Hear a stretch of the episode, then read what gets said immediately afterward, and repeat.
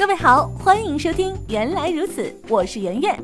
今天我们要来说说鸡毛和蒜皮是怎么走到一起的。鸡毛蒜皮这个词多指一些无关紧要的小事或毫无价值的东西。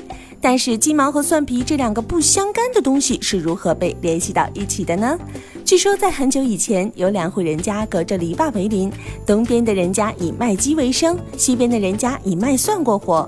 卖鸡的人家每天清早都要提前起来拔鸡毛，院子里的鸡毛随处可见；而卖蒜的人也要在早上将蒜皮剥好，为一天的买卖做好准备。他家的院中到处都是蒜皮。原本相安无事的两家，因为刮风而不停地吵架。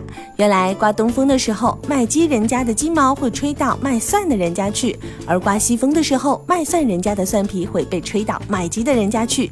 时间长了，两家的矛盾也会逐渐升级。终于有一天，两家大打出手，不得不对簿公堂。县老爷听说是为了鸡毛和蒜皮这样的小事而发生的斗殴，便对堂下人说：“此等鸡毛。”蒜皮之小事，竟也能到公堂之上来理论，每人罚十大板。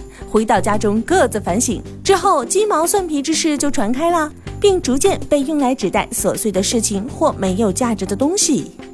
好了，本期节目就到这里。想要了解更多好玩的生活冷知识，就听原来如此。